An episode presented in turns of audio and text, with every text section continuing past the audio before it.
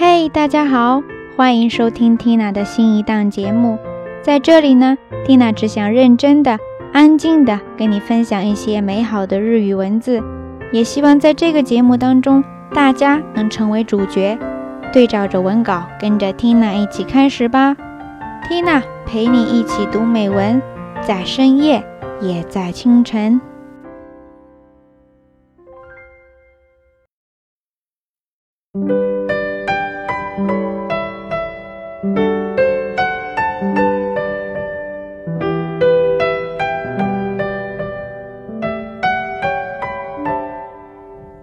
私にとって愛はぬくもりです。愛にも様々な形があります。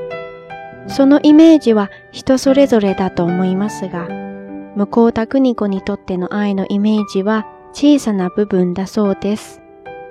思わず差し伸べる手、優しい微笑み、ちょっとした心遣い、そんな愛とも言えないようなささやかな温かさを言っているのでしょう。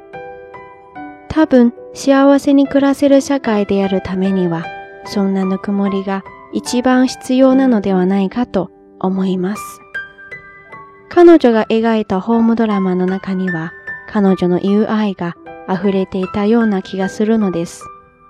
愛という漢字の成り立ちにはいくつかの説があるのですが、その一つに後ろを顧みて佇む人の形であるという説があります。